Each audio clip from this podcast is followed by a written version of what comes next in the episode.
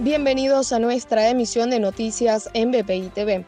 A continuación, estas son las informaciones más importantes de Venezuela y el mundo que necesita saber antes de terminar su día este lunes 30 de agosto.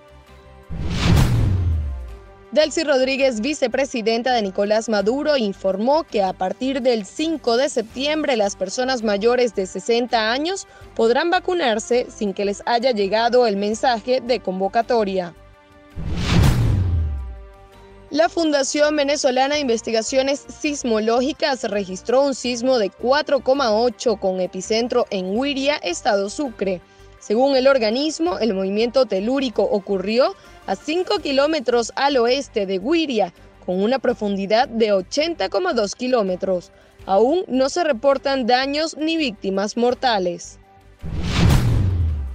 Una cadena de tiendas emitió un comunicado para disculparse públicamente con la joven Kelly Ayari, quien denunció que no le permitieron el ingreso al local de la franquicia ubicado en el centro comercial Propatria en Caracas por estar en silla de ruedas. La empresa señaló que lo ocurrido fue una acción personal del empleado y no una política de la marca.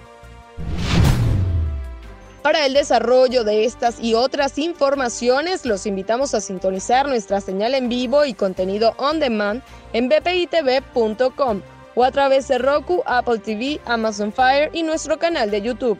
Síguenos en las redes como arroba bpitv.